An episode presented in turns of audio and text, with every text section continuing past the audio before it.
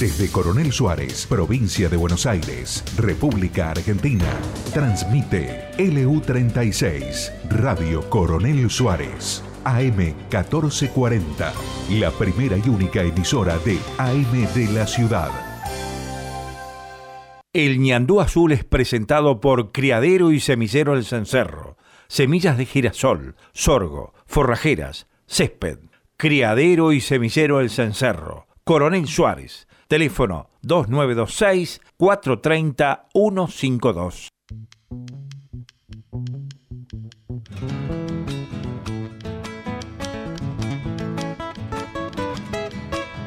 Cuando ha llovido ha parado, pero me han visto mojado. Pucha, con la mala suerte no hay mal que dure cien años.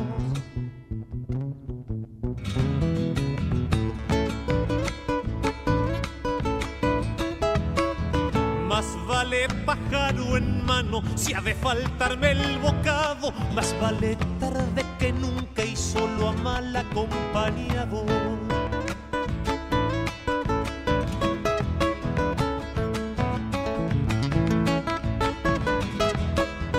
En casa de herrero sobran muchos cuchillos de palo. A mí me sobra una suegra, si alguien quiere la regalo. Que camina, hasta el asador no para. Como no paran los bichos de llegar cuando hacen falta. Buenos días, esto es El Ñandú Azul, un programa que hacemos ya ciudadanos acá de Coronel Suárez. Y bueno, no nos habíamos dado cuenta que estábamos al aire, estábamos conversando muy alegremente. Esperemos no haber metido la pata. De este 17 de octubre. Yo le estaba pegando a uno un poco. Sí, estábamos hablando de Dardo Chiesa. Bueno, mi nombre es Fernando Sifón, estamos con el equipo completo, con María Garros, Martín Aguer y Juan Emilio de Luzarreta. Eh, y hablábamos justamente ¿no? de, de, de algunos dirigentes que se eternizan en, en, en lugares y dejan de tener eh, representatividad. Bueno, entramos en el octavo mes de cuarentena, ya se nota un hartazgo bastante importante, en, diría en toda la población, porque en un, en un momento eran pocos los anti-cuarentena, hoy ya, luego de que ha pasado tanta agua bajo el puente, eh, estamos realmente hartos eh, de no poder circular, de no poder este, salir a determinada hora. Ya es una cosa de locos, una barbaridad, ¿no? Sí, sí. Ar- buen día primero. Realmente hartazgo, cansancio, agotamiento, tantas gotas que colman el vaso que pensamos, bueno, ya no cabe ninguna más y sin embargo todos los días nos despertamos y decimos, bueno, a ver qué nos deparará el día de hoy. Yo creo que con respecto a la pandemia, lo que más no- nos cuesta es no poder vislumbrar un final, no saber cómo va a terminar todo esto y no tener un organismo rector que más o menos fije algún parámetro de cómo manejar esta enfermedad. Porque mira lo que es la Organización Mundial de la Salud. Ahora resulta, después de siete meses, declara que sabe que sabe el daño que produce la cuarentena, pero no se ha probado su beneficio. Siete meses han pasado. Con respecto a la cuarentena, yo diría que ya en muchas partes del país es un verdadero estado policíaco. Y la verdad que todavía sigo pensando que no va a haber denuncia, acta o multa que pueda frenar el virus. Y la economía no da tregua. Y ya se sabe que este gobierno no va a cambiar el timor y es lo que nos han repetido hasta el hartazgo los economistas que han pasado por el programa. Perdón si, si, si, si, es, eh, si transmito como que el pájaro negro de la angustia está instalado en este estudio, pero no nos queda más remedio que enfrentar esto con realismo. No pasa por ser pesimista o optimista, sino realista. Este, yo soy optimista por naturaleza, pero creo que estamos en una situación muy difícil que no está bien creer que la vida es un valle de lágrimas porque eso implicaría que ya estamos derrotados, pero sí que, que bueno, que es una situación que, que va a costar mucho salir este, y que bueno, si bien en la vida todo llega, todo pasa y todo cambia, a lo mejor nos tenemos que aferrar de, de eso y de, de la parte, digamos, este, introspectiva, tenemos que tratar de estar con nuestros afectos, sacar las cosas positivas para que nos dé fuerzas para atravesar este camino tan difícil, ¿no? El tema es que, buen día, el tema es que la gente está hablando mal y pronto recontra repodrida ya. Como dijo alguien, harto de ya estar harto, ¿no? Sí. Y esto sigue, y va a seguir hasta que no haya la vacuna, y cuando salga la vacuna están dudando hasta de la vacuna. Sí. O sea que, señores, hay que armarse paciencia y acá hay que empezar a hacer la vida normal, cuidándose cada uno, y ya está, no queda otra, si no vamos a vivir presos toda la vida, y es, es lo que algunos quieren y que no debemos hacer, me parece, porque si no, estamos atados pie y mano y dándole el gusto a una clase política que le encanta cómo viene esto. Sí, realmente, no lo podemos permitir, no podemos permitir que sigan cortando derechos, más cuando en el medio eh, al gobierno le gusta hablar de cifras, pero no habla de los 4 millones de puestos de trabajo que se han perdido, no habla de, la gente que tiene problemas eh, afectivos, psicológicos, o sea, no son solamente números, la pobreza aumenta y la única, la única reacción es, es seguir emitiendo dinero para seguir repartiendo. Y no siempre bien, porque, por ejemplo, vemos hoy una marcha, ya anoche había 200 colectivos en la avenida 9 de Julio. Esa es la marcha, eh, teóricamente, según el, el ministro, el jefe de gabinete Santiago Cafiero, la marcha de la gente, porque la marcha del 12 de octubre no era la gente. Claro. No, era, eran pececitos de colores. Claro, Claro. la del 12 de octubre era, era de gente que no es gente. Somos No, nosotros, que no somos gente, no Claro. somos el pueblo, somos como extraterrestres. No somos nadie, estamos, somos pero no nada. estamos. ¿Sabés lo que tendríamos que probar? Si no existimos, ¿qué tal si dejamos de pagar impuestos si no Claro. existimos? Y total no pesa no, Yo nada. creo que es una excelente idea. Estaría bueno. Eso y dejar de sembrar soja. Porque la, la marcha de hoy, eh, esos colectivos son pagos y bueno, también es un poco la marcha nuestra porque la estamos pagando nosotros, así que Sí. también sería un poco nuestra la marcha. Eh, sí, la de hoy, la de hoy yo te diría que, que es nuestra 100%. Por lo menos de los que pagan los impuestos seguro que... O sea, es una, hoy es una marcha sin grieta porque están los que, los que asisten, eh, que son los que van a ir, y los que la pagamos, que somos los que no vamos a ir, pero ponemos los pascualitos para que puedan ir los otros, ¿no? Sí, eso que le dan, viste, que le dan 1500 más la coca y el sándwich. Y ahí habrá distanciamiento social, porque hay transporte público, ¿no? Pusieron colectivos y demás. Sí, ¿Qué- qué colectivos pasa que ahí? vienen desde La Rioja, o sea Ah. que eh, creo que adentro vienen 10. So- eh, si es para 40, vienen 10 para lograr el distanciamiento. Ah. Sí, claro, sí. Realmente una vergüenza, una vergüenza que no podamos salir en nuestro distrito después de las 20 horas y que se haga y se, se co- los gobiernos, diferentes provincias o distritos contraten colectivos y lleven a, a la gente hacinada, eh, que va más por el bolsillo que por el corazón, ¿no? Pero aparte, no solamente por la marcha esta, el domingo, el domingo se vota, se, se vota en- de, las elecciones de Bolivia son, y van a poner en marcha los colectivos internos de Buenos Aires para, para la gente, para que la gente de boliviana vaya, vaya a votar. O sea que para eso no hay problema, se puede manejar, van, vienen, no hay ningún tipo de problema para esas cosas. Sí. Sí, pa- sí para nosotros. Mirá lo que dice un filósofo actual que es el Dipi. Sí. Recordá este día, dice, el día que viste por la tele que hacen una marcha con mucha gente que vino de otras provincias sin hisopado, sin control y cruzando la Argentina sin ningún problema. 3.000 kilómetros viajó una chica para ver a su madre y no la dejaron pasar y murió. Exacto, es un desastre. No, no, no, no tiene que ser así. Eh, por eso hay que cortar con todo esto de una buena vez. Hay que empezar a desobedecer, lamentablemente, porque es la única que queda. Sí, porque la verdad que el virus no lo va a atajar ningún policía, ninguna valla.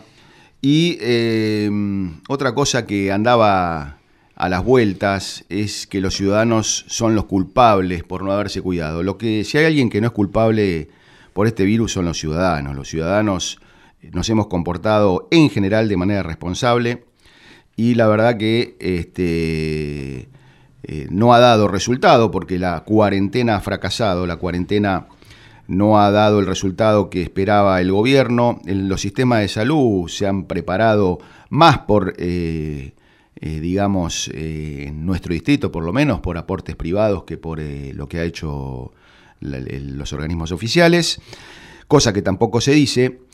Recordemos la gran participación de la cooperadora del hospital, de los privados aportando para este, Recordemos los fondos Sí, ¿de, la, salieron, de no? la comisión vial, Exacto. 22 millones de pesos que este, aportamos los privados para ese sistema de salud. Recordemos lo que ha recaudado la cooperada del hospital, alrededor de 7 millones de pesos. Otros aportes privados que rondarían los 30 millones de pesos. Después tenemos que aguantar alguna inauguración de alguna obrita de un millón de pesos y hacen un lío Claro, por eso. Y ahora, de los 30 millones que pusimos los privados, este, nadie dice nada, ¿no?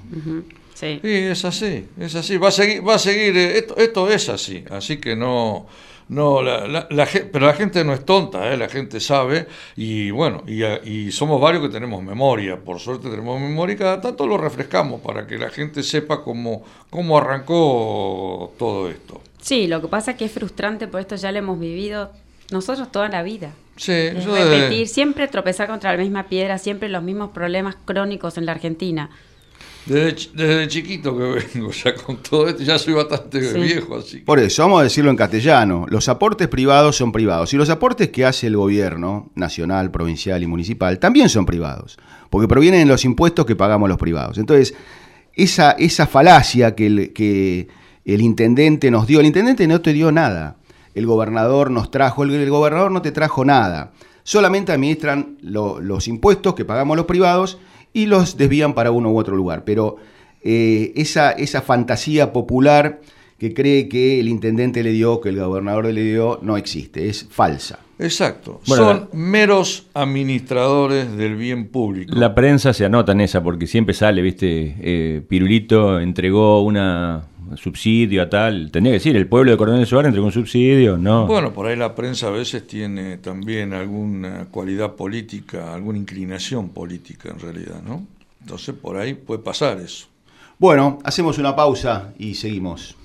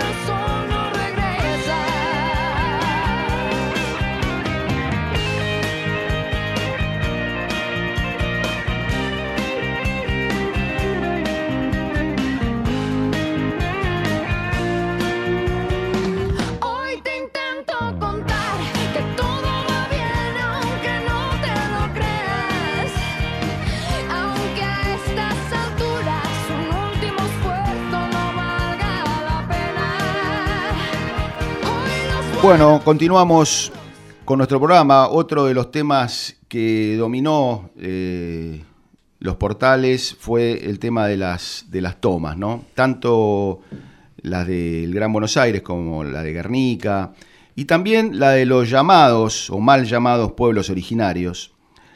Eh, en este sentido, creo que nadie puede arrogarse este, ser originario de nada, porque acá hace muchos años que nosotros, nuestros antepasados, estamos en, este país y respetamos las leyes. Y resulta que ahora aparecen unos tipos que dicen que son descendientes de no sé quién y eh, usan este argumento para delinquir y ocupar propiedad privada. Ya eso es algo que otra cosa más que el gobierno no está, no está atacando, o sea, ya es este, andar por fuera de la ley y eh, ocupar eh, propiedad de gente o de propiedad del todo el pueblo argentino, como son los, los, parques nacionales.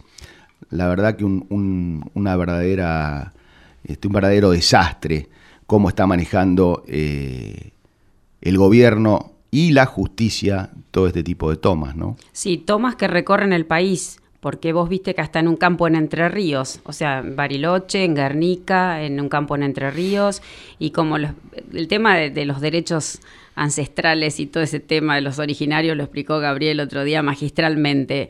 Eh, yo diría que no hay derecho ancestral ni, ni, problema habitacional que justifique lo que debe denominarse lisa y llanamente un delito, que es una usurpación de una propiedad privada.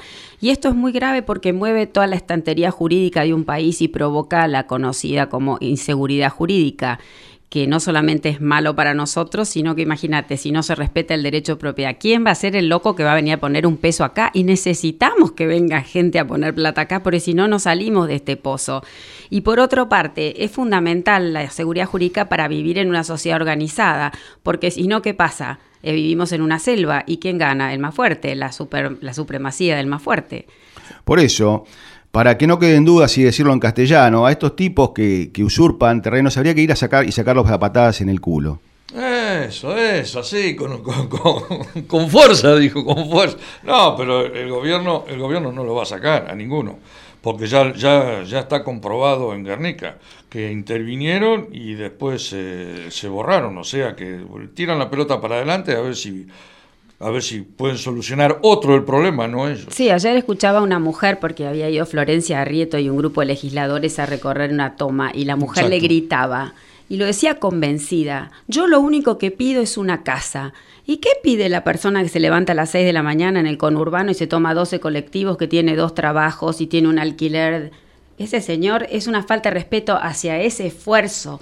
Porque todos pedimos, pero la vida no es así, no es que yo pido algo y me lo tiene que dar otro te lo tenés que ganar, te guste o no. Es así. Es una falta de respeto, te diría, a, todas las personas que habitan este país, porque la Constitución habla de la propiedad privada. Así que, la, falta de respeto es de, todos hacia la Constitución Nacional, que es la ley madre que tenemos. O sea que ya está. Y es una falta de respeto para el tipo que labura y que se, con sacrificio este, se hace o se compra su casa, ¿no? Porque eh, Sí, es verdad que todos este, tendríamos que tener la posibilidad de, pero eh, tenemos a la casta política que se ha ocupado todos estos últimos años, eh, que todo sea mucho más difícil. Es decir, parece mentira que no hayan logrado hilvanar una política habitacional, que no hayan logrado hilvanar una política económica, una política de exportaciones, una política de desarrollo del país, una política educativa han sido un desastre en todos los aspectos, unos continuaciones de otros, son un desastre. Claro, porque la política habitacional en realidad, ¿cómo se resuelve en otros países? Con un crédito a 30 años a una tasa baja. Como pasa cuando funciona la economía. Pero para eso, no, para eso no puede haber la inflación y la emisión que hay en este país para hacer política. Porque la emisión la usa para hacer política, la usan para, emiten dinero para dar los IFE, para dar las asignaciones, para hacer las marchas como la de hoy. O sea, para eso se emite. No se emite para este, una urgencia o una necesidad extrema. Se emite ya es un... Y esto que hoy se emite va a repercutir en el muy corto plazo en un, en un espiral inflacionario. Lo vamos a hablar hoy con, con Iván Kachanowski, un economista reconocido, Eh, y bueno, va, él, él, seguramente va a reafirmar que eh, no se puede vivir emitiendo, si no sería todo demasiado fácil, ¿no? Sí, que va, y va a decir que la inflación, como lo hemos dicho tantas veces acá, pero es bueno repetirlo para que a la gente se le grave. Por más que no le llegue con la luz, con el gas, una boletita que diga inflación, es lo que más castiga y castiga el que menos tiene, porque no se puede defender, porque no tiene bienes. Si vos lo único que tenés es tu salario, corres al supermercado porque te aumentan los precios, es lo único que tenés. Entonces, ellos castigan a los que más dicen defender. Y cuando como ciudadanos lo que hacemos nosotros es acudir a nuestros representantes, a nuestros dirigentes. Pero otra de las noticias de la semana habla del eh, Consejo Agroalimentario Argentino, que ha mm, dispuesto, junto con el Gobierno Nacional, formar una mesa de trabajo en la que se definen tres o cuatro puntos que realmente son increíbles. Eh, este Consejo, junto con el Gobierno, pretende generar empleo, aumentar las exportaciones y mantener la carga tributaria. O sea, es como decir, yo juego para un lado y pateo para el otro. O sea, es imposible eh, generar empleo y aumentar las exportaciones manteniendo la carga tributaria actual. Es una cosa que es imposible. Ahora, yo no entiendo cómo tipos reconocidos pueden firmar, firmar semejante disparate. Sí, así como vos decís del hartazgo del COVID, a mí me produce hartazgo todo el tiempo esas mesas de diálogo Correrán litros de café, corren palabras, palabras, palabras. Palabras y más ¿Eh? palabras, solamente palabras porque después... Pero ¿y cuál es el mayor enemigo? El mayor enemigo es con, con los que ellos están sentados ahí, que es ese Estado ineficiente que encima de la burocracia nos pisa la cabeza con impuestos. Y otra cosa que me molesta es el tema de agregar valor. Por favor, no digan más eso de agregar valor. ¿O acaso no es agregar valor incorporar la, tecnología que incorpora permanentemente el campo y que cada vez logra mejores rindes y mejor calidad en sus rodeos? ¿Qué nos vienen a decir o quiénes son para decirnos a nosotros que tenemos que agregar valor? Eso no será para congraciarse con el sector industrial y empezar con esa dicotomía otra vez campo versus industria que nos ha perseguido tantos años. Es probable, es probable que así sea. Así. Mientras tanto, cuando uno un productor o un exportador eh, vende su producto al exterior para, que, para generar esos dólares eh, tan necesarios o para producir una balanza comercial positiva en el país, por cada dólar que vende un productor triguero, por ejemplo, el gobierno o el Estado argentino le da 68 pesos.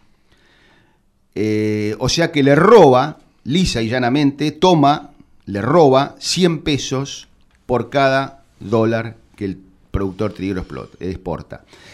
A un productor sojero le roba más porque le da 53 pesos por cada dólar, eh, o sea que le roba más de 100 pesos, alrededor de 120 pesos por dólar que exporta. Es un verdadero disparate. No, es un robo. Es un robo, es un robo. Y este, bueno, mientras tanto, nuestros representantes, porque ahí también recordemos que en esa mesa está Confederaciones Rurales Argentinas, eh, mientras tanto, nuestros representantes, este, no sé. Avalan un poco. Y duermen la siesta. Podríamos decir, señores del Consejo Agroindustrial, por favor, se ruega que no aconsejen más. Sí, quédense callados, más vale y no se reúnan con nadie. Bueno, vamos a ver cómo anduvieron los mercados de granos esta semana. Adelante, Pollo. Buenos días, gente de Azul.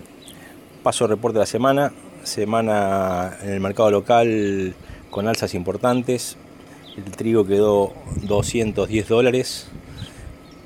Por trigo febrero-marzo se conseguía 215 dólares. Las por maíz disponible estaban 190 dólares hasta enero. Por soja se pagaba 300 dólares Bahía, 315 dólares Rosario.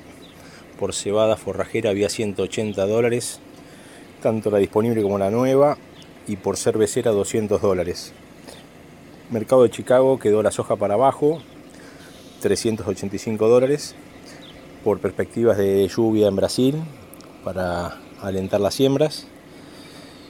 Y muy firme todo. Bueno, que tengan muy buena semana. Abrazo. Señor productor agropecuario, comercialice sus cereales con Puelches. Contáctese con Gastón Aguer. El mail puelchessrl.gmail.com Bueno, de Luzarreta Consignataria Inmobiliaria, como todos los sábados, nos presenta el mercado de Hacienda. Hola, Carlos Juan. Muy buenos días, María y gente de Ñandú Azul. Les paso el resumen semanal ganadero.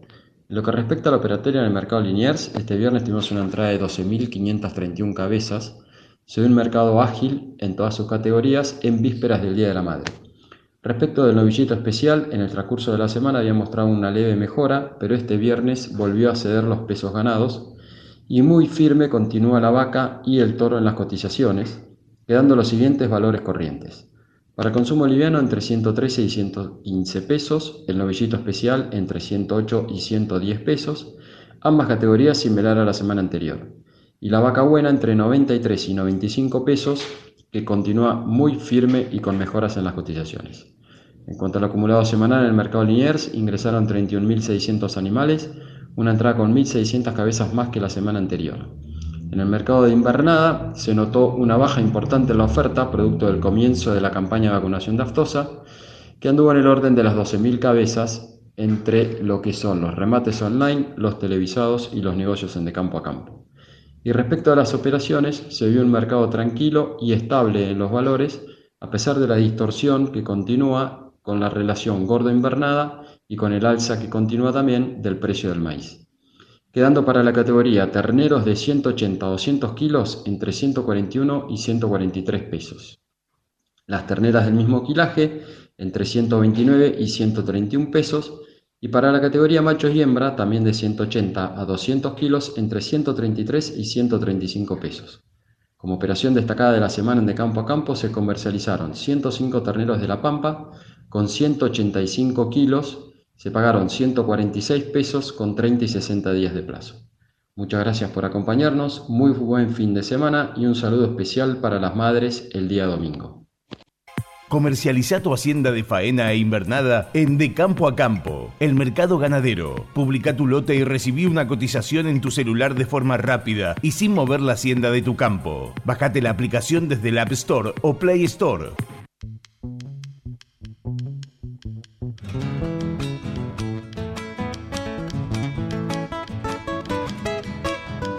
Cuando ha llovido ha parado, pero me han visto mojado bueno, eh, tuvimos una, marcha nacional multitudinaria en varios puntos del país eh, el pasado 12 de octubre. El gobierno insiste en que esas, esas marchas las organiza Juntos por el Cambio.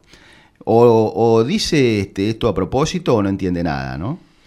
Sí, eh, cuando me, hablabas de este tema siempre pensás quiénes nos representan, ¿no? Y yo me acordaba de, del monje este Sabonarola, Martín, te lo acordás, siglo XV, el monje florentino que organizaba la famosa hogueras de las vanidades y entonces iban tirando todos los objetos que representaban la codicia, el poder, la corrupción. Y resulta que este monje era más vanidoso que todas las vanidades que él quería terminar, hasta terminar incendiado en la hoguera. Y entonces cuando ves los representantes que tenemos, vos decís, son realmente Sabonarola, se precian tanto de sí mismos que eh, lo único que están pensando es en la alfombra roja del poder y no en servir en, ese tan loable fin del servicio público, ¿no?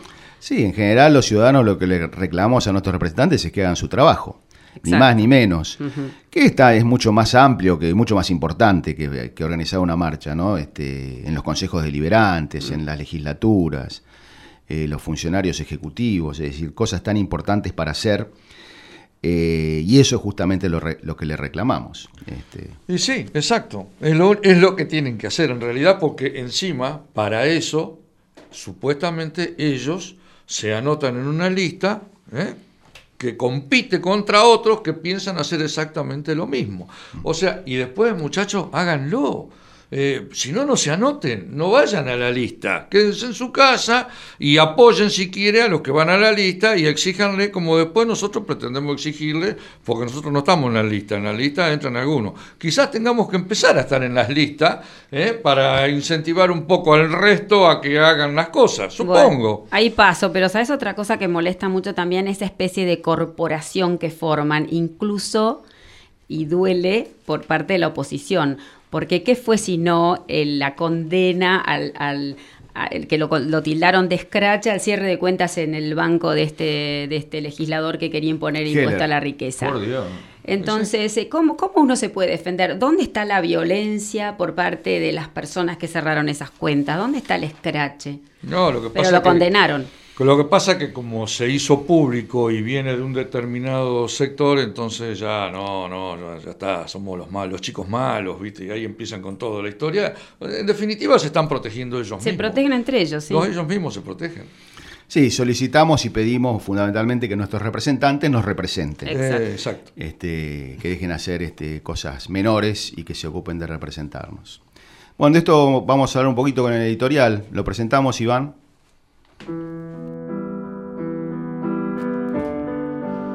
Representar a alguien es actuar en nombre de una persona o de un grupo o de una institución. La democracia representativa es la que se proclama en nuestros días y supone que los ciudadanos delegan las funciones de gobierno en personas elegidas por ellos mismos. Los diputados nacionales representan al pueblo y se eligen casi 130 cada dos años. En general, los electores conocemos solo algunos de ellos y el resto ingresa al Congreso, vaya a saber con qué mérito. A algunos los conocemos recién cuando en el recinto se comportan de manera impropia, o se cambian de bloque, o se mantienen indecisos en alguna votación hasta último momento esperando la mejor oferta. Las listas sábana no contribuyen para elegir a los mejores. Elegimos a dos o tres y el resto no lo conocemos. Y después vienen las sorpresas. Aparece Juana Meri con su romance virtual o Daniel Lipovetsky votando leyes que la mayoría de sus electores repudian. Lo mismo sucede en los consejos deliberantes. Cuesta acordarse quiénes son. En general no hacen declaraciones o no quieren aparecer en los medios y son levantamanos. Poco compromiso, poco patriotismo, poca vergüenza. En 1955, un tercio del Congreso argentino estaba formado por sindicalistas que desde principios del siglo pasado habían logrado beneficios para los trabajadores, mejorando sus condiciones y sus beneficios. Luego, el dirigente sindical dejó de ser un líder que trabajaba en función de los empleados, para, en algunos casos, transformar su posición en una forma de enriquecerse a partir de sus representados. Se ocuparon más de presionar a los empleadores y conseguir beneficios para sí mismos que para los trabajadores. Varias secretarías generales son prácticamente vitalicias o hereditarias, no permitiendo el recambio. Ejemplos sobran. Los Moyano, 33 años al frente del gremio camioneros. Héctor Daer, 28 años. Armando Cavalieri, 34 años al frente de empleados de comercio. Omar Viviani estuvo 37 años dirigiendo a los taxistas. Julio Piumato, 30 años con los empleados judiciales. Luis Barrio Nuevo, 35 años con los gastronómicos. Pocas convicciones, poca transparencia, poca vergüenza. Sucede parecido en asociaciones de comerciantes, productores e industriales. Integrantes del Consejo Agroindustrial Argentino consensuaron días pasados con el Gobierno Nacional.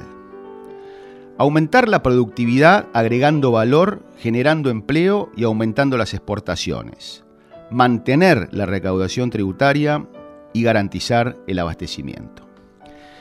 En representación de dicho Consejo, firmaron esta rendición incondicional José Martins, presidente de la Bolsa de Cereales de Buenos Aires, Dardo Chiesa, coordinador de la Mesa Nacional de Carnes, Gustavo Idígoras, presidente de la Cámara Aceitera y del Centro de Exportadores de Cereales, y Jorge Chemes, presidente de Confederaciones Rurales Argentinas. De nuevo, pocas convicciones y muy poca vergüenza. Muy poca vergüenza. La mayoría de los ciudadanos comunes carecemos de representantes. Por eso, en cada movilización, en cada marcha, cada persona lo hace por sí misma, por convicción, y no permitiremos que ningún político, institución u organización se apropie de lo que no le corresponde. Nos autoconvocamos y no necesitamos que nos representen los que ya estuvieron o los que están y solo se han fijado en ellos. No queremos ser representados por gente sin convicción y sin vergüenza. Sí que hagan su trabajo, entonces los apoyaremos. Mientras tanto, por favor, no nos ofendan.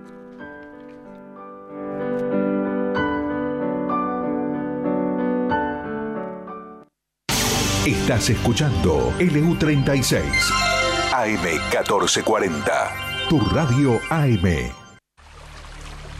El agua es indispensable para la vida. Para maximizar el rendimiento de nuestros cultivos, es necesario cubrir los requerimientos hídricos en todas sus etapas de desarrollo. Regar Suárez brinda asesoramiento, diseño y desarrollo de proyectos integrales por medio de pivotes centrales, con el objetivo de lograr la mayor eficiencia posible. Para más información, diríjase a nuestra oficina ubicada en Brown 1404, al teléfono 2926 492537 o en nuestra página web regarsuárez.com.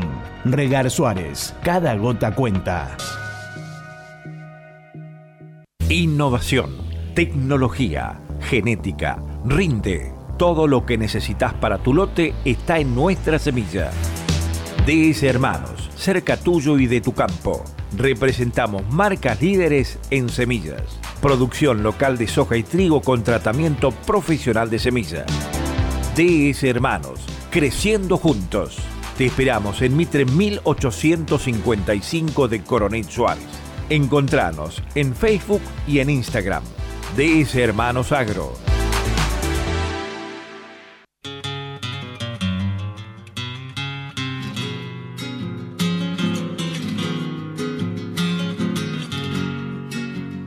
Cabaña La Cristina, de Guillermo Federico Eque y Edith Margarita Eque, Sociedad de Hecho. 25 años ofreciendo reproductores machos y hembras, totalmente a pasto, con facilidad de parto, blandura de engorde y precocidad sexual. Aberdeen negro, biotipo escocés. Ubicada en Pazman, provincia de Buenos Aires. Contacto 29 23 64 1027. Quisiera que este sueño durara mucho tiempo para que sin rencores podamos despertar.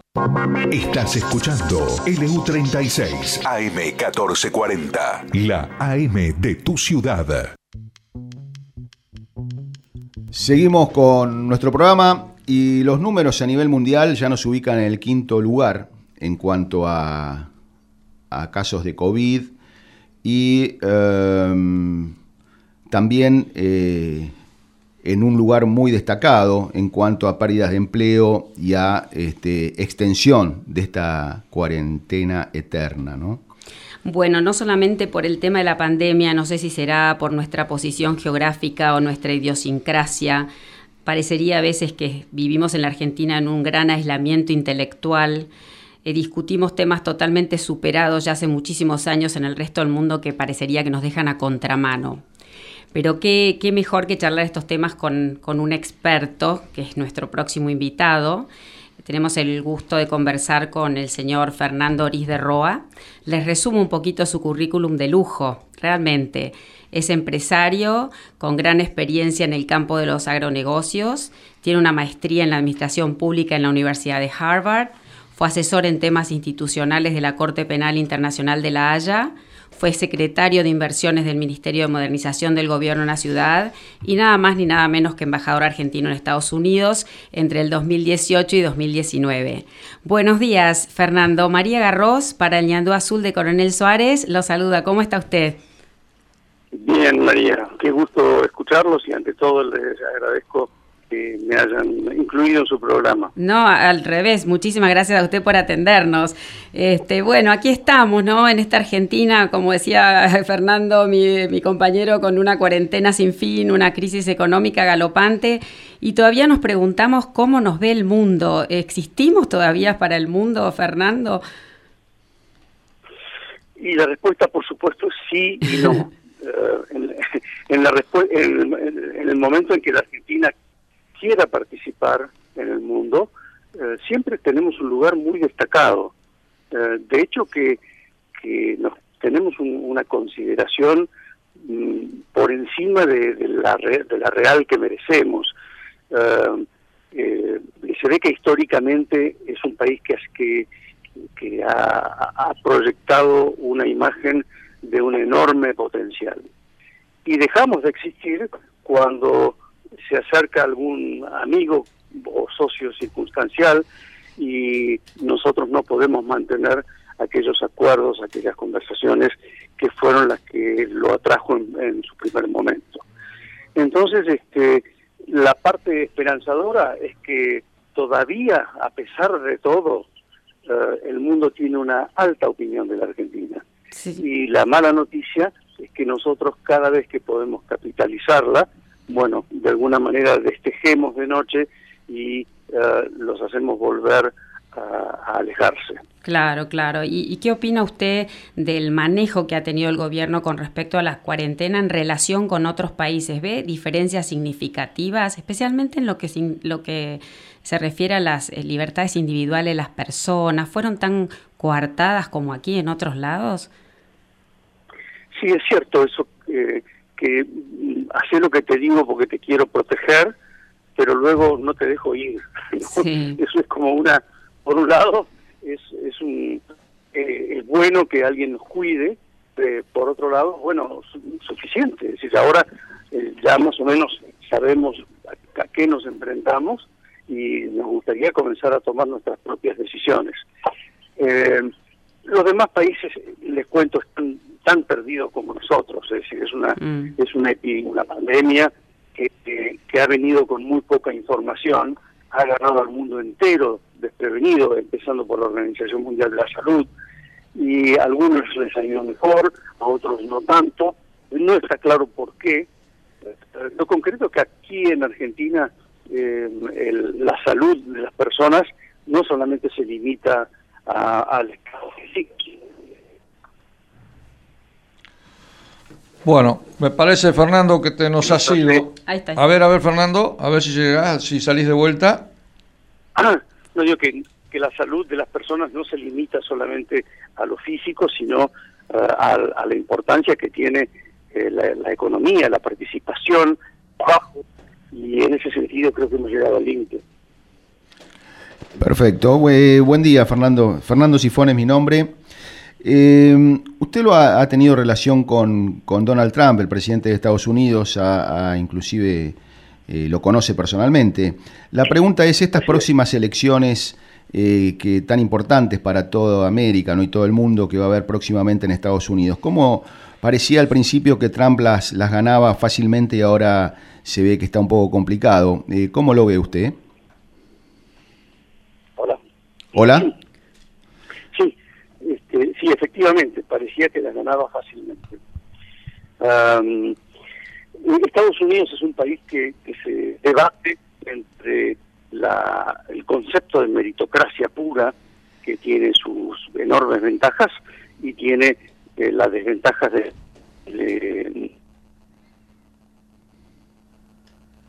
Bueno, tenemos, tenemos algún problema con, con el enlace casi seguro. No sé si, si si Fernando seguís estando en línea o... no, no, no. Eh, vamos a llamar de vuelta, me parece. Bueno, bueno, entonces tenemos que llamar de vuelta al señor Fernando Roa, ex embajador de Estados Unidos, en Estados Unidos de la Argentina. Le habíamos preguntado sobre las elecciones de Estados Unidos y, bueno, la gran diferencia quizás este, de idiosincrasia, ¿no? De las dos culturas que se iniciaron prácticamente al mismo tiempo la cultura americana y, acá en, nuestra Sudamérica. Eh, en un momento estuvimos a principios del siglo pasado por, por sobre Estados Unidos en cuanto a ingreso per cápita. Y los argentinos viajamos en general solos y viajamos rápido. Este, y no entendemos que tenemos que viajar acompañados para llegar más lejos, ¿no? Entonces, este, ahí está de nuevo Fernando. Fernando, ¿me escucha? Sí, le decía que Estados Unidos es un país que se debate estilo eh, meritocrático, que hace que ciertas personas triunfen y, otras no, pero tiene una, enorme producción en, en, todo lo que es la tecnología, eh, en una palabra, es una sociedad sumamente productiva. A su vez, eh, cuando enfrenta sus obligaciones y tiene que preocuparse por la distribución del ingreso y por la salud de todos los habitantes y la educación de todos los habitantes, ingresa una rama eh, más eh, que, que menos la meritocracia y que eh, aumenta los impuestos. Y ese es el debate permanente de los Estados Unidos, agravado por una personalidad del presidente muy abrasiva, este, muy, la verdad que muy difícil de, tratar. Muy, muy difícil de tratar eh, para los propios americanos, ¿no es cierto? Discúlpeme. Muy difícil de tratar para los americanos, pero eh, también para el mundo, porque eh, digamos que, pareciera que, choca permanentemente el presidente este, en, los diferentes este, niveles donde se mueve, ¿no? Claro, lo que sucede es que a, través de, después de la, de la Guerra Fría, Estados Unidos ha sido un poco el hijo de la pavota en todos los organismos internacionales. Es decir, el que más contribuye en el Fondo Monetario, el, que más contribuye en la NATO y así sucesivamente, Organización Mundial de la Salud. Y cuando llega el momento de las votaciones, tiene que votar como, como cualquier otro país y eso le resulta injusto. Y Trump, eh, retiro tan particular, eh, está intentando corregir eso. Fernando, en plena pandemia el mundo gira, ¿no? Y Israel firmó con Emiratos Árabes un acuerdo de paz que se ha calificado como histórico. ¿Nos puede explicar un poquito por qué esto es tan importante? Correcto. Sí. sí. Se ve que estamos con problemas en la línea, ¿no? Sí, hay, hay problemas, sí. Bueno, ya vamos, ya vamos a aparecer de vuelta este, no sé si, si hay, si está en un lugar donde se le va la señal. O el este, teléfono de las líneas, ya veo que están colapsando las líneas. bueno, eh, nosotros seguimos con el programa. Eh, realmente también nos, nos, llamaba la atención estos días, eh, además de todas estas tomas que se daban en, en, nuestro territorio, algunas, algunas este, declaraciones de, funcionarios del gobierno donde justamente no condenaban, no las condenaban. Y eso es un, tema que no se puede dejar pasar eh, y que en definitiva no hace más que poner en tela de juicio a la ley y a las leyes que nos, que nos gobiernan y que nos deberían gobernar y regir este, todas nuestras, todas nuestras este, acciones de vida. Nuestra cuarentena ha contribuido a todo esto porque parece que solamente eh, se pueden mover eh, los funcionarios, los ciudadanos comunes estamos coartados en muchos aspectos y em, también los que toman tierras y los que se arrogan ser pueblos originarios y este, eh, bajo ese manto, ¿no? o esa mentira, porque es una mentira, porque originario yo me considero un pueblo originario porque mi bisabuelo vino hace muchos años y bueno, y, ¿por qué alguien va a tener más derecho que yo, no? Este, después de 100 o 200 años. Bueno, ellos dicen que estaban ancestralmente, cosa poco probable, porque en realidad, ¿quién puede probar si un abuelo o un tío estaba hace más tiempo o menos tiempo? Eso es una, es una nueva este, forma eh, para amparar el delito. Perdón, Fernando, no sé qué pasa con los teléfonos, disculpe, por ahí, por ahí la tercera es la vencida, a ver si nos cuenta un poquito este del acuerdo de Israel y Emiratos Árabes, le estamos preguntando. Eh, bueno, sí, es, un acuerdo muy importante, muy, muy importante. esa región necesita eh, un periodo extendido de paz, porque lo que se está gastando tanto en tiempo como en dinero en, en defensa eh, va en detrimento del progreso de la gente de la región. Eh, pero bueno, eh, son cosas que para nosotros todavía son lejanas. Son lejanas todavía, sí. sí, sí, son lejanas porque tenemos problemas de, muy cerca nuestro. Sí, sí.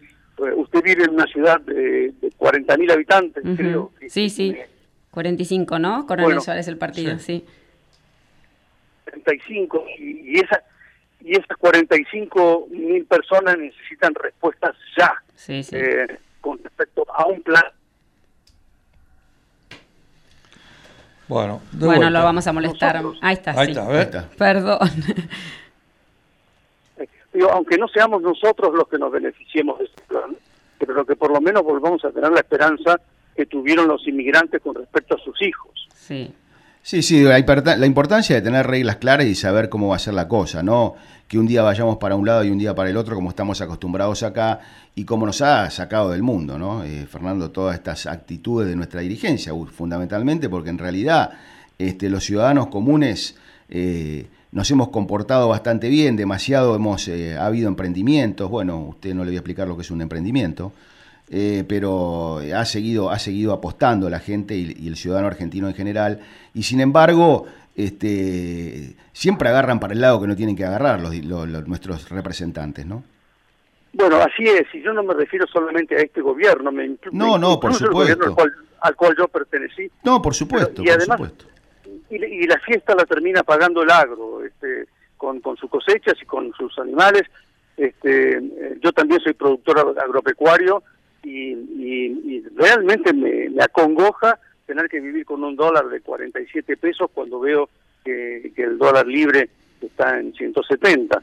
Es decir, me parece una injusticia tremenda y eso hay que corregir, hay que corregir con, con es intolerable. Buen día, Fernando. Juan Emilio de Luzarreta, ¿cómo está? ¿Qué tal? ¿Cómo está usted, señor? Muy bien.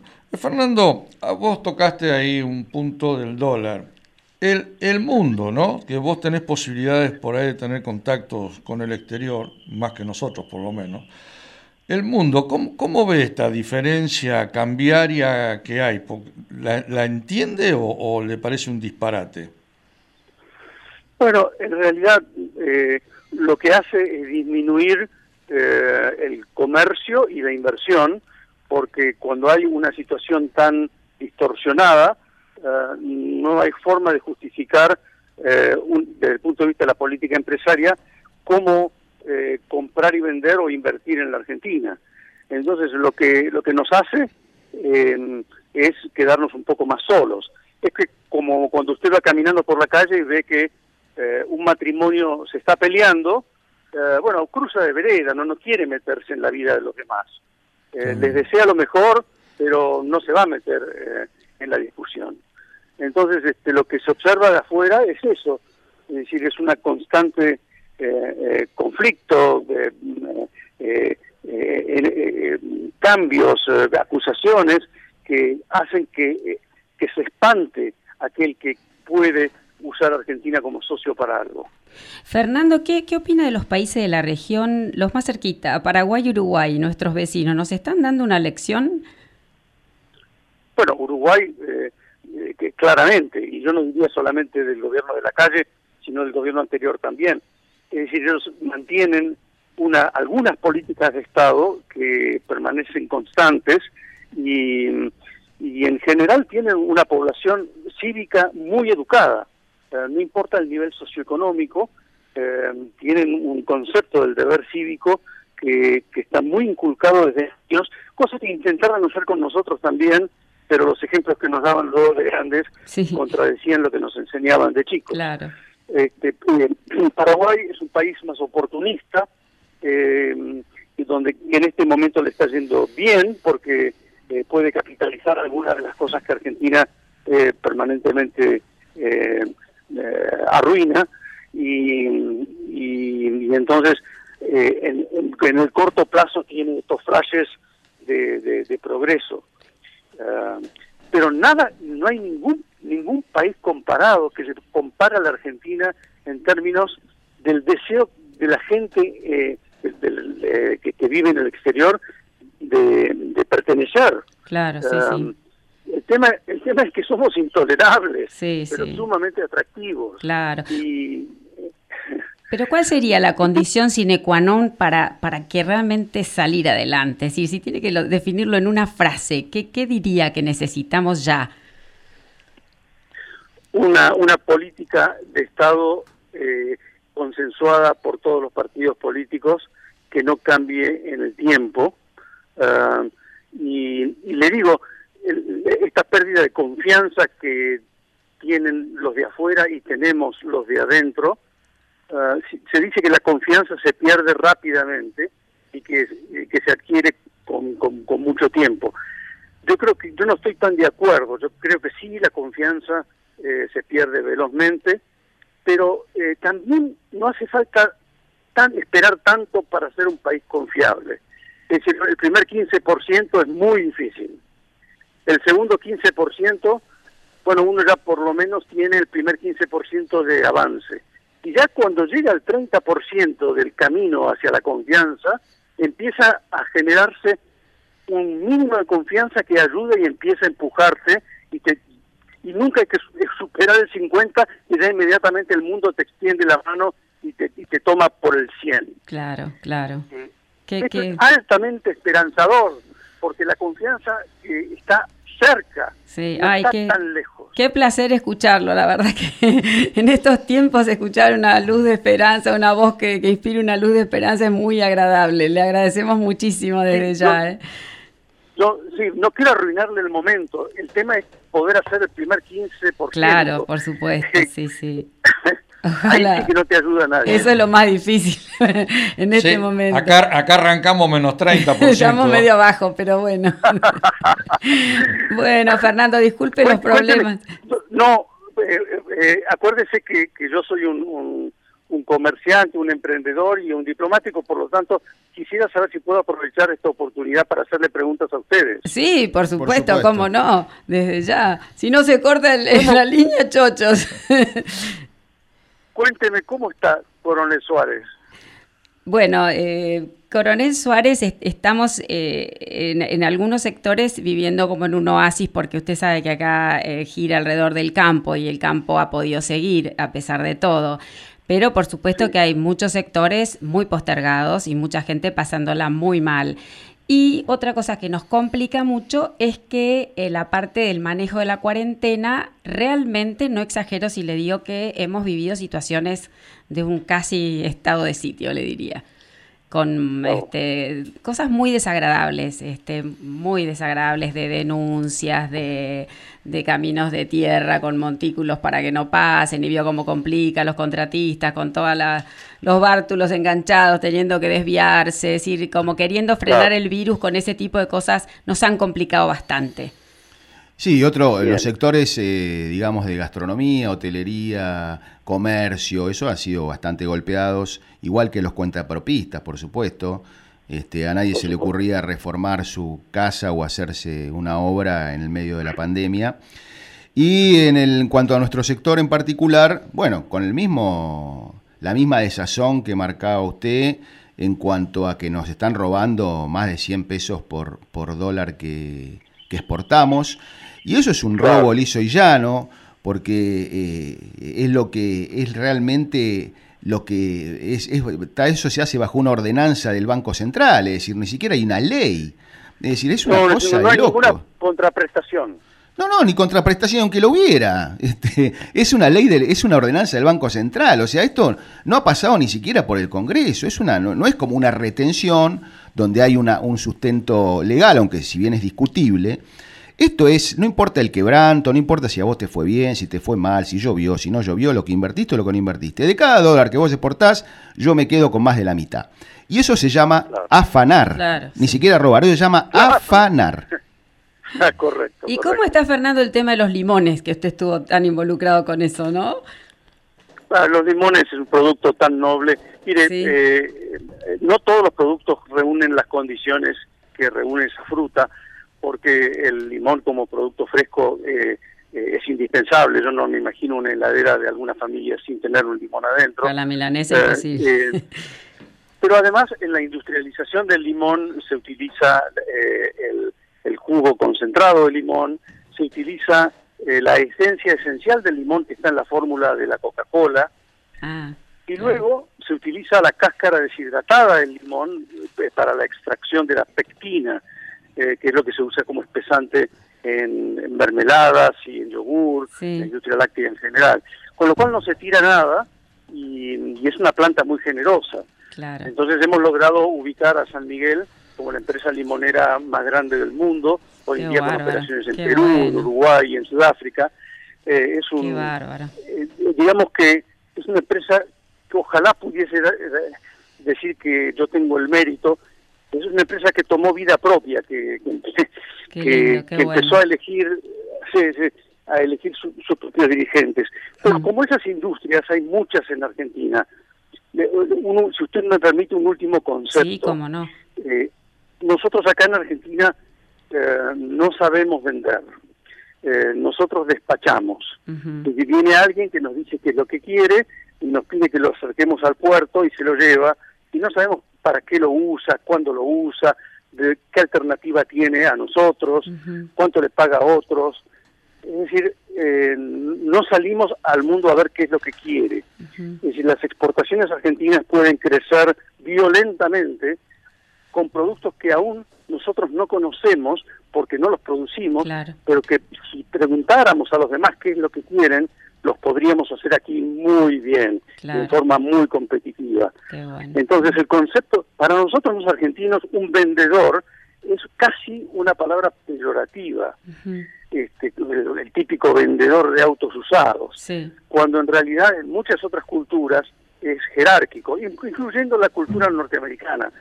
Este, es, eh, da jerarquía el ser un buen vendedor. Por supuesto, claro. Y nosotros vamos a tener que salir al mundo independientemente del debate este absurdo si nos vamos a afiliar a Estados Unidos o nos vamos a afiliar a China, nosotros eh, el principio que tenemos que, tener en mente es que tenemos un 45% de pobreza y a mí me da lo mismo con quién me afilio en la medida que pueda bajar del 45 al 44. Claro, obvio, sí, claro. pudiese. Entonces, este, eh, eh, los jóvenes de ustedes de, su ciudad eh, tienen que empezar a aprender a salir al mundo a vender y para vender tienen que averiguar qué es lo que el mundo quiere y capaz que nosotros participamos en esa oferta. Claro, por supuesto, o sea que el potencial es enorme. Sí, siempre y cuando uno piense en nuestro país desde la demanda y no desde la oferta. Claro. Que no nos pongamos a exportar dulce de leche porque nos gusta a nosotros. Perfecto. Bueno, no sabe lo que le agradecemos. Eh, la charla con usted es súper amena. Este, muchísimas gracias y a lo mejor, si no le molesta, lo volvemos a contactar alguna vez para charlar un poquito, a ver cómo van las cosas. Un último pedido, porque acuérdese que yo negocio. Sí. Eh, yo tengo un compañero, mi mejor amigo de la primaria, que es un señor que se llama Ricardo Kosterlitz. Sí, Ricardo. Lo conocemos, lo conocemos al señor Richard. Sí, sí. Bueno, si, si, si llega a estar escuchando, que por favor me llame, que ya que hace muchos años que no lo veo y fue mi mejor amigo. Ay, buenísimo, no se preocupe que lo contactamos y le, lo hacemos que lo llame. No hay problema, Fernando, ah, vamos, si no, porque eh, por ahí no estaba acá él, pero lo vamos a contactar y le vamos a decir que, que, te llame. ¿eh? Muchísimas gracias. Gracias a usted. gracias a vos, muy amables. Chao.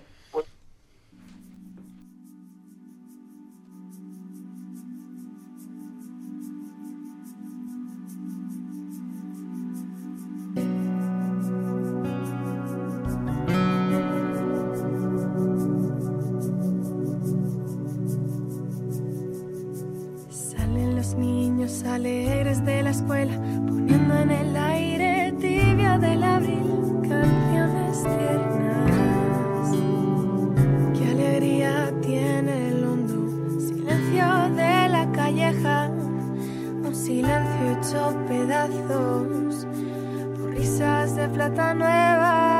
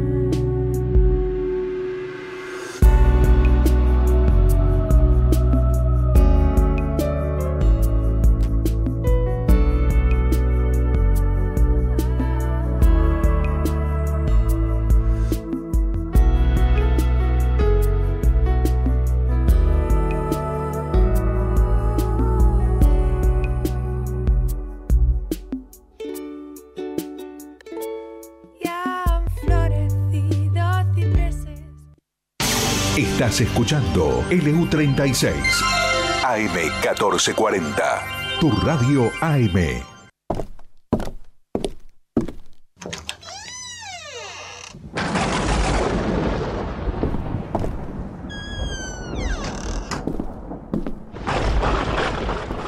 Hola Borja, ¿cómo estás? Hola María. ¿Cómo fue tu semana? Muy buena. Ya están haciendo unos días muy bonitos y está anunciada una lluvia que hará muy bien a los cultivos. Yo pensaba que era tiempo de sembrar el trigo, que es lo que hacemos en España en esta época del año. Pero veo que por aquí estáis sembrando girasol y maíz. No, bueno, eso es Europa. Acá estamos en contraestación, Borja. No solo para los cultivos, ¿eh? Vi en los periódicos que esta semana fue el tradicional col- coloquio de IDEA. El presidente Fernández lo inauguró en forma virtual desde Olivos. No sé para qué participa si no tiene una buena idea. El tío habló del pasado, teorizó acerca del capitalismo solidario que tanto le gusta a él, y que el plan será sacar al país delante a través de la obra pública. Los empresarios habrán cruzado miradas pensando en qué otro impuesto inventarán estos tíos para pagar la tal obra pública. ¿Viste cómo es la platita? Sale de la carga tributaria que soporta la población. Cada vez mayor, cada día más socialismo, Borja, ¿eh? Camino al socialismo, sí.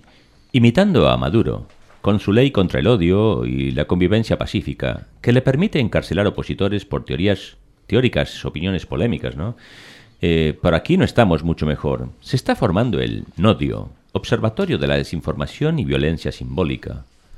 ¿Quién decidirá qué es verdadero o no? ¿Quién tendrá potestad para juzgar las opiniones en las redes sociales?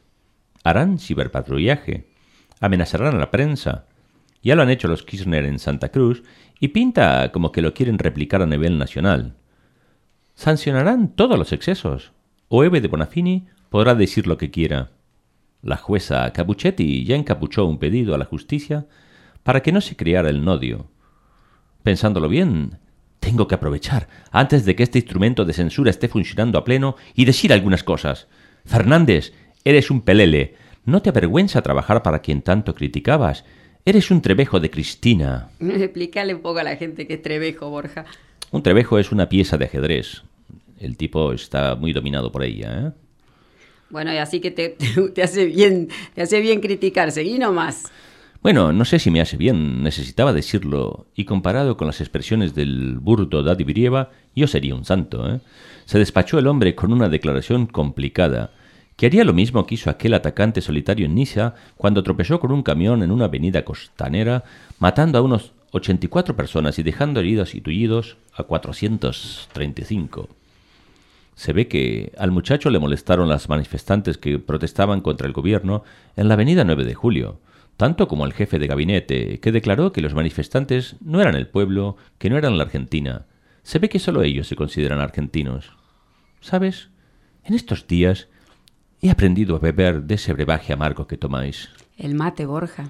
La envidia, el temor a la gripe y la apatía de los ciudadanos.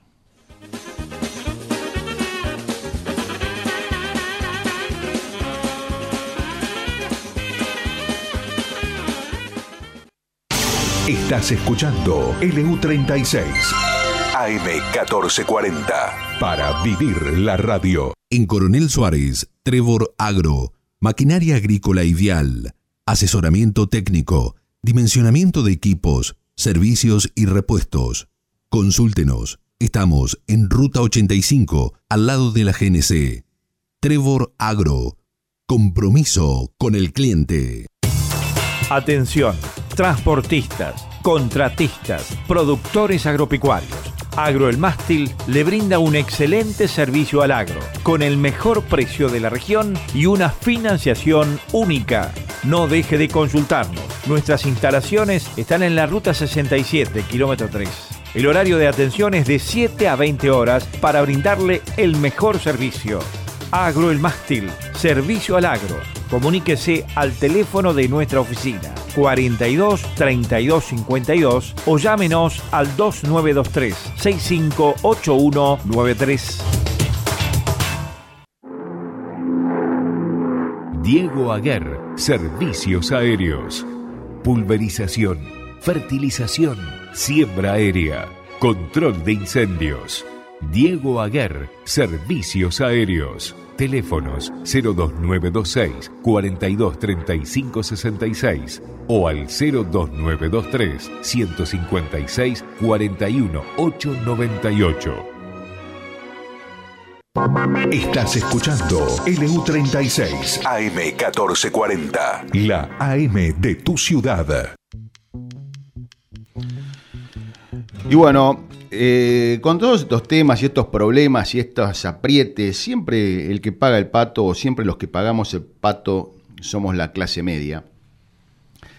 Hasta cuando ¿no? sube el, combustible, como esta semana, nuevamente la clase media eh, poniendo. Hagas lo que hagas, este, seas albañil, comerciante, productor, o tengas este, un salón de fiestas infantiles, si sos clase media, sos el que terminás pagando el pato. Poniendo estaba la gansa, dice el dicho. Por supuesto. Nos va a hacer eh, su comentario. Llegó, está preparada, lista en el estudio, con muchas ganas de hacer su comentario. Así que vamos, el comentario de María Garros. Bueno, ¿Quién no atesora en las memorias de infancia las aventuras de Emilio de Rocanera, el corsario negro? ¿Se acuerdan? ¿Te acordás? Eh, perfectamente. Bueno, en épocas de piratas, bucaneros, filibusteros y corsarios, estos últimos se hacían al mar con una licencia o patente de corso rubricada por su monarca para ser un corso. Esta palabra deriva del latín cursus, que significa carrera. Es decir, los corsarios estaban oficialmente autorizados a perseguir y saquear embarcaciones. Esto los convertía en verdaderos agentes de guerra económica por su gran capacidad de daño a una potencia enemiga. Hoy en día ya nadie anda con un loro en el hombro, garfios, patas de palo o parches en los ojos, pero abundan los corsarios políticos que se arrogan imaginarias patentes de corso para el saqueo de bienes ajenos es su supuesta pretensión de justicia social lo que ellos creen que los habilita a arbitrar que al cualquier medio que justifique dicho fin. Fieles a Maquiavelo, que decía, la grandeza de los crímenes borrará la vergüenza de haberlos cometido, se aprestan a arrasar. ¿Y quiénes son las naves enemigas? Los de la clase media argentina que resiste. Resiste los embates con estoicismo, acorazada por tantas crisis, corralitos y corralones, inflaciones y devaluaciones, congelamientos y brutales descongelamientos, sabe más de finanzas que un broker de Wall Street.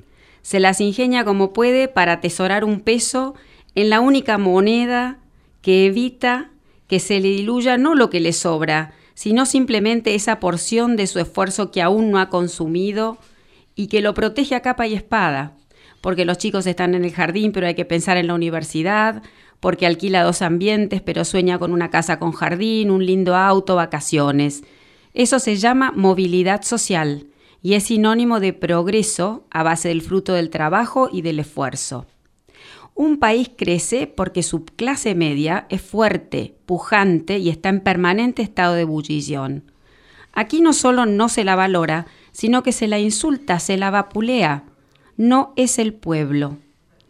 Pero ¿cómo va a abandonar el barco si es su vida, su orgullo, su porvenir? ¿Cómo hacer entonces para navegar por mares de aguas tranquilas sin ataques de corsarios? El problema no son los corsarios en sí mismos, sino las patentes de corso. No son los políticos per se, sino el populismo imperante que les da la voz de aura para emprender el corso carrera arrasadora. La madre de todas las batallas es recuperar el Estado de Derecho. Ese es el punto de partida para encarrilar luego las variables económicas según las leyes del mercado libre para lograr un desarrollo sostenido. Cuenta la historia que los ladrones del mar hasta llegaron al grado de almirantes por haber favorecido sus iniquidades las ambiciones de los gobiernos que les expedían las patentes de corso.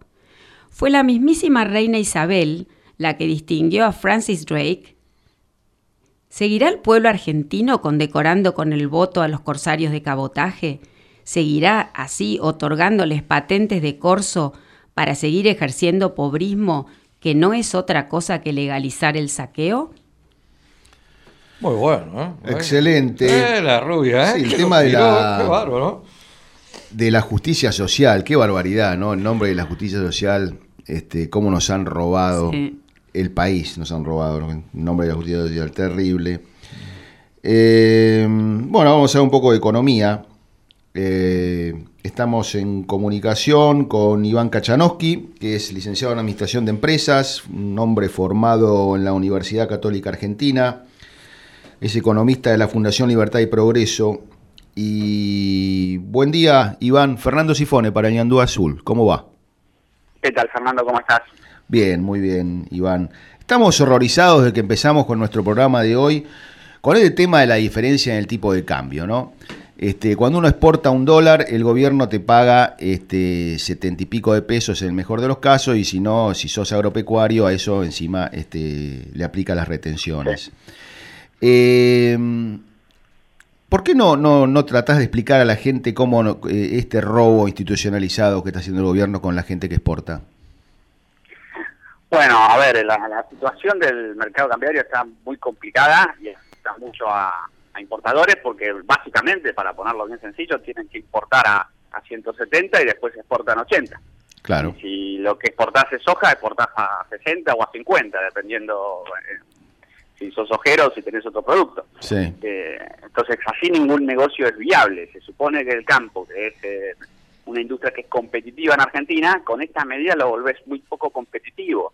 Y uno a veces habla de- del agro y se imagina eh, empresas grandes que, tienen espalda para aguantarse esto y no es tan así. Está lleno de, de- pymes que están también con el agua al cuello, que ya les está costando mucho y me parece que es una medida que no contribuye eh, y que no va a, a fomentar que, que- que Argentina salga adelante así. Y ya la situación económica está al límite. ¿Pero es de- sostenible, es sostenible este tipo de cambio oficial, entre comillas, tan bajo? ¿Es sostenible? No, no es sostenible y menos con el nivel de reservas que ya, ya no les quedan prácticamente. Claro. Es decir, eh, vos tenés el dólar oficial a 80, en el fondo hiciste una devaluación encubierta entre el impuesto país y después el, el impuesto que le sumaste que se te fue a 130, si no recuerdo mal. Eh, todo para evitar eh, la gente que hacía este puré, que era comprar oficial y vender después a Blue.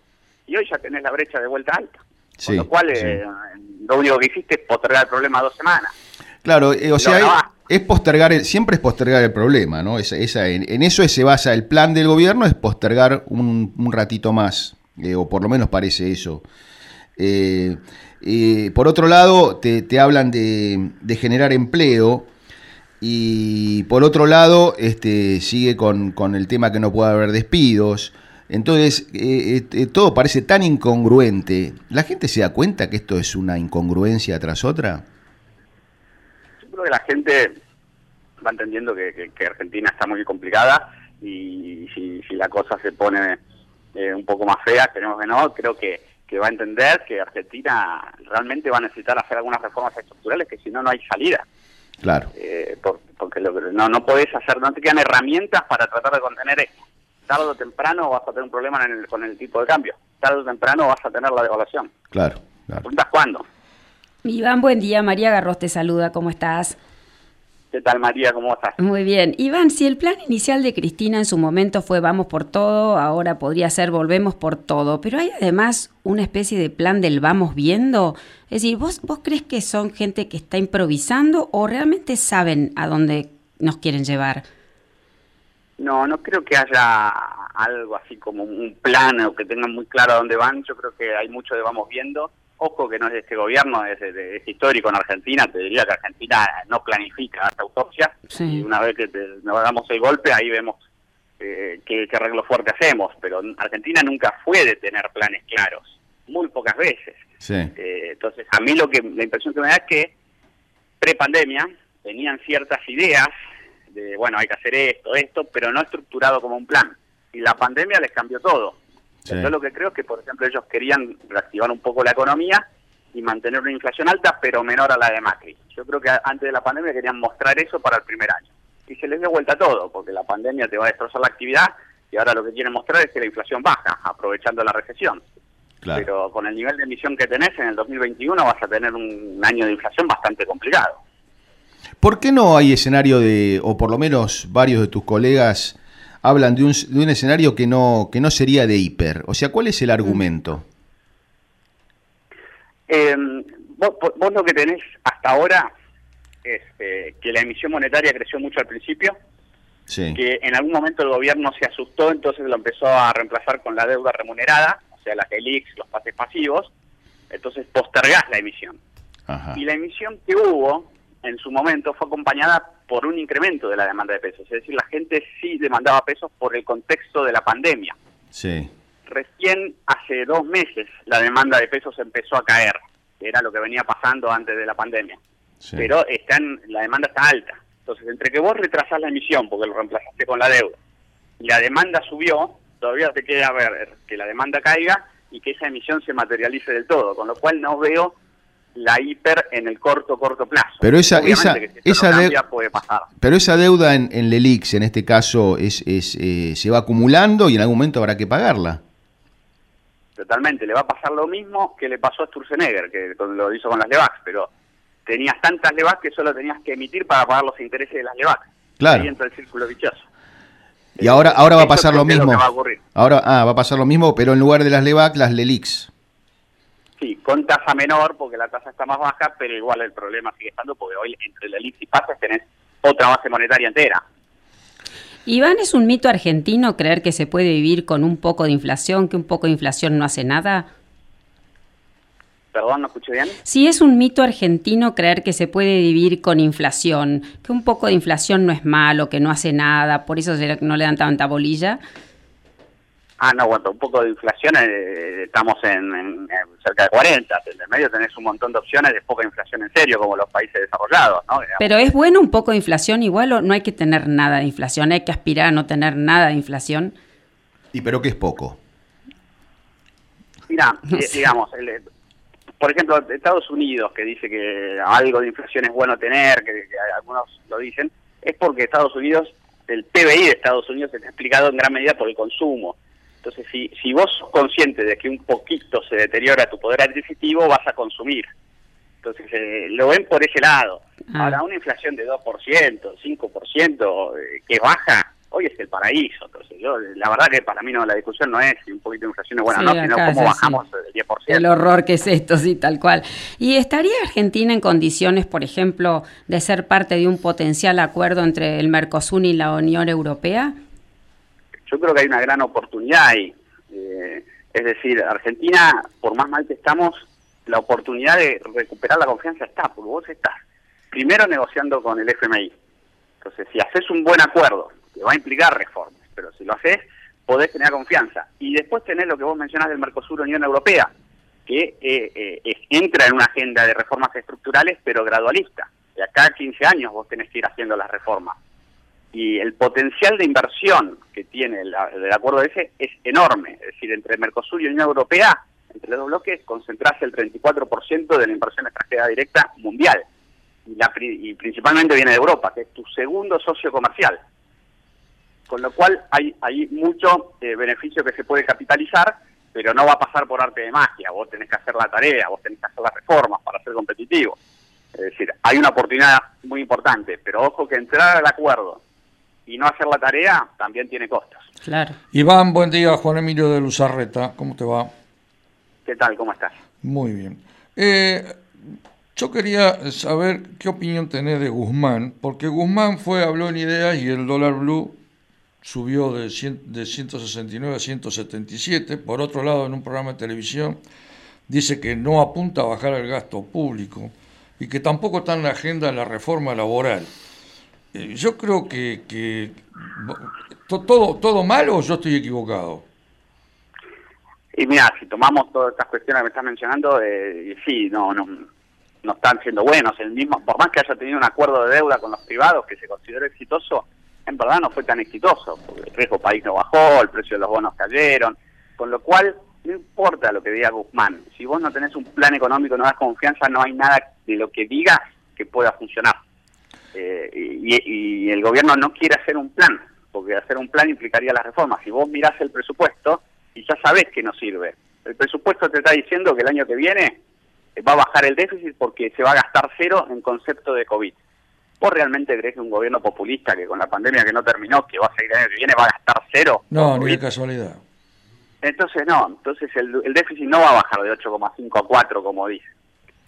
Siempre se habla de la dolarización de la economía. ¿Es esto una posibilidad? ¿Qué significaría esto? ¿Se podría hacer esto?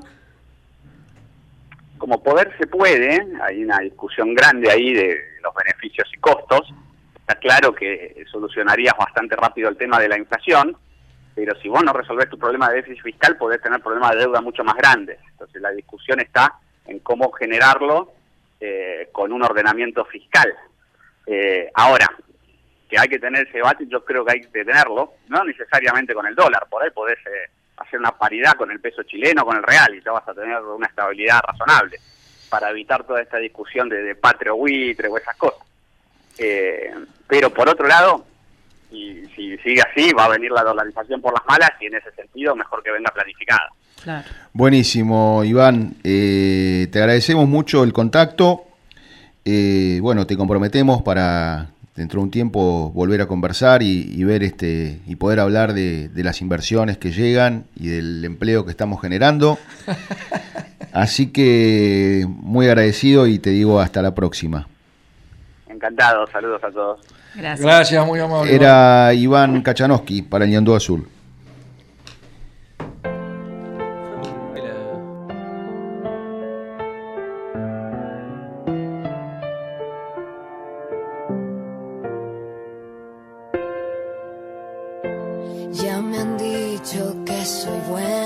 Para nada y que el aire que respiro está de más. Me han clavado en la pared contra la espada. He perdido hasta las ganas de llorar. Pero estoy de vuelta, estoy de pie y bien alerta. Es todo el cero a la izquierda,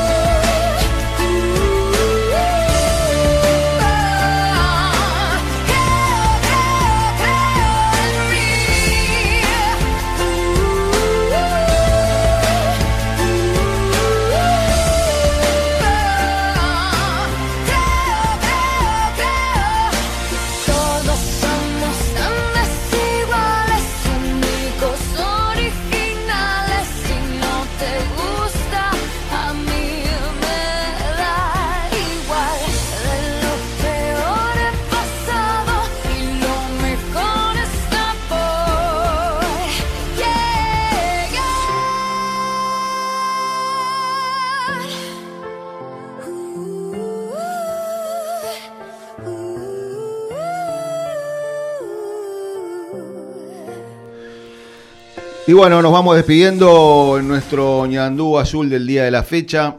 Eh, la verdad que ha sido un programa intenso con algunos problemas este, Se perdía la técnicos. señal más que técnicos, pobre Iván. Iván No, no, Iván así. un genio. eh, pero bueno, sí, había algún problema de señal. eh, bueno, lo hemos intentado solucionar y poniéndole el cuerpo y... Lo solucionamos, lo solucionamos. Salió, salió. Este, así que bueno, sepan disculpar si hubo alguna desprolijidad.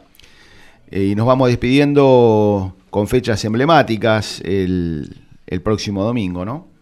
Sí, el Día de la Madre. Un beso muy grande para todas las mamás, especialmente para aquellas que no están con sus hijos por esta situación que estamos viviendo, porque bueno, un Zoom no es lo mismo que un beso de mamá, ¿no? Así que feliz día para todas. Bueno, yo igual me subo, feliz día para la madre y tengo un saludo muy especial, pero muy especial que es para Pauli, para Axel y como acá tenemos un Borja que anda dando vuelta, en mi familia hay un Borja que nació el día 15. Así que un beso enorme para ese gordo divino Borja. Espero que yo no- haya tenido nada que ver con eso. ¿eh? No, no, tú, tú no has tenido nada que ver, te puedo garantizar, hombre. Andate, Borja. Che, bueno, eh, yo quería mandar un saludo a la Peña de Buller. Un abrazo grande que son fieles oyentes del programa Ñandú Azul. ¿Cuándo vamos a comer? Un abrazo. Bueno, nos sumamos a saludo a todas las madres. Eh, fundamentalmente creo que es muy importante que mañana cada hijo se reúna con su madre, más allá de ordenanzas y estupideces que nos puedan, nos quieran hacer creer. Así que vayan y saluden a sus madres, porque es tiempo de empezar a tomar nuestras propias decisiones. Ya sabemos cómo funciona y bueno, vamos a decidir nosotros de ahora en más. Y en cuanto a este programa, estaremos nuevamente con ustedes el próximo sábado, el sábado 24 de octubre, seguramente después de una muy buena lluvia, y para hablar de algunos temas que seguramente pondrán luz ahí, donde hay oscuridad. Chao. Quiero despertarme en un mundo agradable.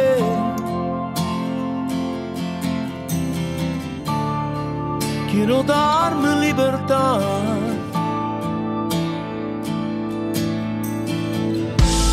Ya no quiero dar lo que no tiene sentido.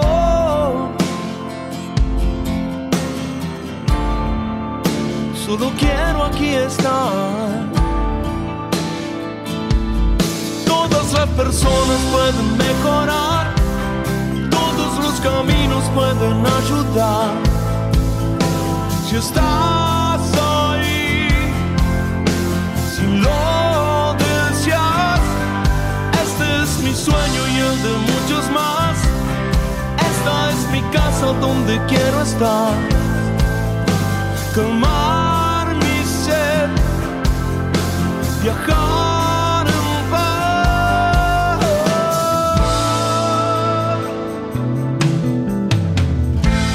Necesito darme un espacio en el tiempo. Ser muy claro al hablar. Sin informaciones que castiguen mi centro. Solo quiero alcanzar.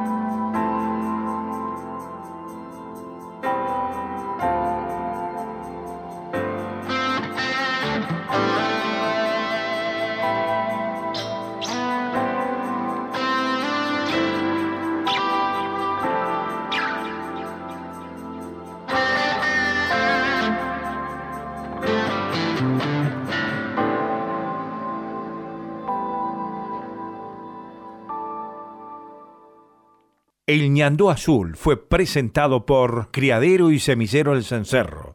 Semillas de girasol, sorgo, forrajeras, césped. Criadero y Semillero El Cencerro. Coronel Suárez. Teléfono 2926 430 152.